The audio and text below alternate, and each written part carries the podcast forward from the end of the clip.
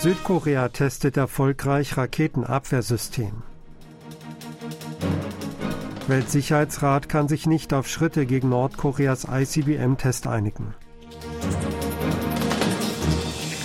USA gründen eine für die Raketenabwehr zuständige Truppe des Indo-Pazifik-Kommandos. Südkorea hat erfolgreich sein Raketenabwehrsystem getestet. Das System für Boden-Luft-Raketen mit langer Reichweite LSAM befindet sich noch in der Entwicklung.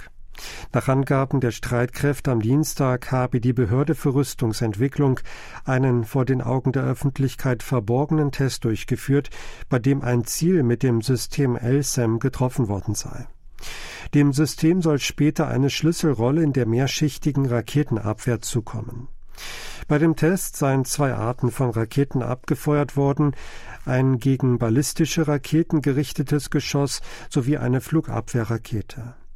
Im Februar war bereits erfolgreich ein Flugtest unternommen worden, damals war jedoch noch kein Ziel anvisiert worden. LSAM soll dem Abfangen ballistischer Raketen aus Nordkorea in einer Höhe von 50 bis 60 Kilometern dienen. Der Weltsicherheitsrat hat sich nicht auf Schritte gegen Nordkoreas Test einer Interkontinentalrakete ICBM einigen können. In der Sitzung am UN-Hauptquartier New York konnten sich die Gremiumsmitglieder am Montag nicht auf einen Konsens einigen. Westliche Staaten wie die USA und europäische Länder sowie Südkorea und Japan verurteilten Nordkoreas wiederholte Raketenstarts scharf und forderten eine entschlossene Reaktion. Die Vetomächte China und Russland wiederholten hingegen ihre Position, dass die USA die Verantwortung für Nordkoreas bewaffnete Provokationen trügen. Die US-Botschafterin bei den Vereinten Nationen, Linda Thomas Greenfield, sagte, dass China und Russland mit ihrer Blockade Nordkorea ermutigen würden.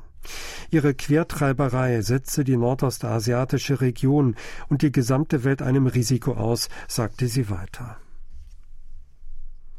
Die Vize-Außenminister Südkoreas, der USA und Japans haben in einem Telefonat Nordkoreas fortgesetzte Provokationen verurteilt und Gegenmaßnahmen erörtert.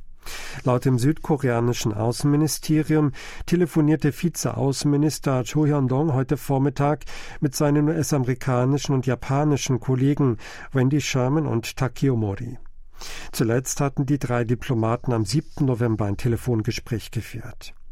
Die Vizeminister hätten scharf verurteilt, dass Nordkorea mit dem erneuten Start einer Interkontinentalrakete seine Provokationen fortgesetzt habe, teilte das Außenministerium mit. Dies stelle eine schwerwiegende Bedrohung für Frieden und Stabilität in der gesamten internationalen Gemeinschaft dar, hätten sie festgestellt. Nach weiteren Angaben waren sie sich darin einig, dass illegale Provokationen Nordkoreas, die eindeutig gegen Resolutionen des UN-Sicherheitsrats verstießen, keinesfalls gerechtfertigt werden können. Dagegen werde man mit der ständigen Verstärkung der gemeinsamen Verteidigungsbereitschaft Südkoreas und der USA sowie der trilateralen Sicherheitskooperation zwischen Südkorea, den USA und Japan vorgehen. Die USA werden unter dem Dach ihres Indo-Pazifik-Kommandos eine für Raketenabwehr zuständige Truppe gründen. Dies wurde bekannt, nachdem Nordkorea jüngst die ballistische Interkontinentalrakete vom Typ Hwasong 17 angeblich erfolgreich getestet hatte. Eine Informationsquelle in Washington sagte am Montag, dass ein dem Indo-Pazifik-Kommando unterstelltes Indo-Pazifisches Kommando der Weltraumstreitkräfte am Dienstag seine Gründung feiern und die Arbeit aufnehmen werde. Das neue Kommando wird sich den dem Indo-Pazifik-Kommando unterstellten Kampfkommandos anschließen. Das sind die US-Pazifikflotte, die Streitkräfte des US-Marinekorps im Pazifik, die US-Armee für den Pazifik und die pazifischen Luftstreitkräfte. Die NATO hat die fortgesetzten Raketenstarts Nordkoreas verurteilt und deren Stopp gefordert.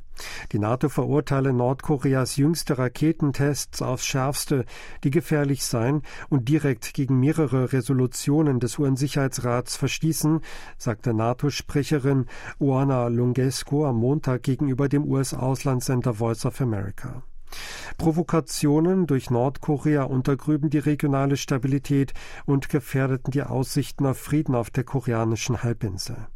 Nordkorea müsse sein rücksichtsloses Verhalten stoppen, seine nuklear- und ballistischen Raketenprogramme aufgeben und Diplomatie betreiben, forderte sie.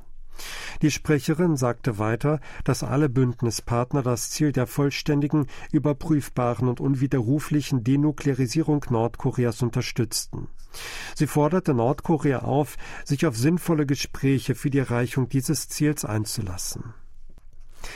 Die südkoreanische Vertretung bei der Organisation des Nordatlantikpaktes NATO hat am heutigen Dienstag ihre Arbeit offiziell aufgenommen. Das Außenministerium gab am Montag bekannt, dass der zum Vertreter bei der NATO ernannte Botschafter in Belgien, Yun Sung-gu, am Dienstag dem NATO-Generalsekretär Jens Stoltenberg sein Beglaubigungsschreiben überreichen werde. Nachdem Präsident Yun Song-yeol beim NATO-Gipfel im Juni die Bereitschaft zur Einrichtung einer Vertretung Südkoreas bei dem Militärbündnis bekundet habe, seien das inländische Verfahren und das Genehmigungsverfahren bei der NATO reibungslos und schnell verlaufen, hieß es. Das Ressort teilte mit, dass Südkorea durch die Einrichtung der Vertretung seine Kooperationsbeziehungen mit der NATO weiter institutionalisieren werde. Südkorea werde sich an verschiedenen Aktivitäten, die von der NATO vorangetrieben würden, noch aktiver beteiligen, einschließlich solcher im Zusammenhang mit Cyberabwehr und Klimawandel. Das Präsidialamt erwägt offenbar, ein Sondergesetz für Entschädigungen der Opfer des Massengedränges in Itaewon auf den Weg zu bringen. Das teilt ein ranghoher Beamter des Präsidialamtes am Dienstag gegenüber der Nachrichtenagentur Yonhap mit. Die Verantwortlichen würden demnach nach den geltenden Gesetzen bestraft, ein Sondergesetz solle zusätzliche Unterstützung bieten. Hintergrund sind offenbar große Erfolgsaussichten, sollten die Hinterbliebenen der Todesopfer sowie die Verletzten die Regierung auf Schadenersatz verklagen. Das Präsidialamt will aber zunächst das Ergebnis der laufenden Ermittlungen abwarten. Die Zentrale für Sonderermittlungen könnte diese Woche über das Schicksal der Verantwortlichen der Tragödie entscheiden. Das südkoreanische Außenministerium eröffnet am Mittwoch in Katar anlässlich der Fußballweltmeisterschaft vorübergehend ein Konsulatsbüro. Wie das Ministerium mitteilte, werde das Büro zunächst während der Gruppenphase, und zwar bis zum 4. Dezember, geöffnet haben. Wie lange das Büro danach noch in Betrieb sein wird, wird von den Spielergebnissen der südkoreanischen Mannschaft abhängen. Das Ressort rief die anreisenden Staatsbürger dazu auf, darauf zu achten, dass in Katar der Alkoholkonsum außerhalb der hierfür zugelassenen Zonen, das Mitbringen von Alkoholgetränken und Schweinefleisch sowie die unerlaubte Aufnahme von Frauen verboten sind.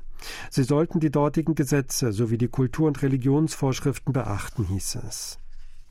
Südkorea will einen eigenen Störsender entwickeln, um nordkoreanischen Drohnen entgegenzuwirken. Die Behörde für Wehrbeschaffung teilte am Dienstag mit, dass ein Projekt zur Entwicklung eines Systems zur Reaktion auf Kleindrohnen unter Federführung des Verteidigungsunternehmens LIG Nex One ab diesem Monat bis Januar 2026 durchgeführt werde. Hierfür würden etwa 24,4 Milliarden Won oder 18 Millionen Dollar eingesetzt. Ein Jammer oder Störsender dient dazu, Kommunikations- oder Radarsysteme zu stören, einzuschränken oder zu schwächen. Es ist ein Gerät zur elektronischen Kriegsführung und stört mittels Lärm oder Störfrequenzen den Empfang von Radiowellen. Das System zur Reaktion auf Kleindrohnen soll an vorderster Front eingesetzt werden und nordkoreanische Drohnen mit einer Soft-Kill-Methode daran hindern, in den südkoreanischen Luftraum einzutreten.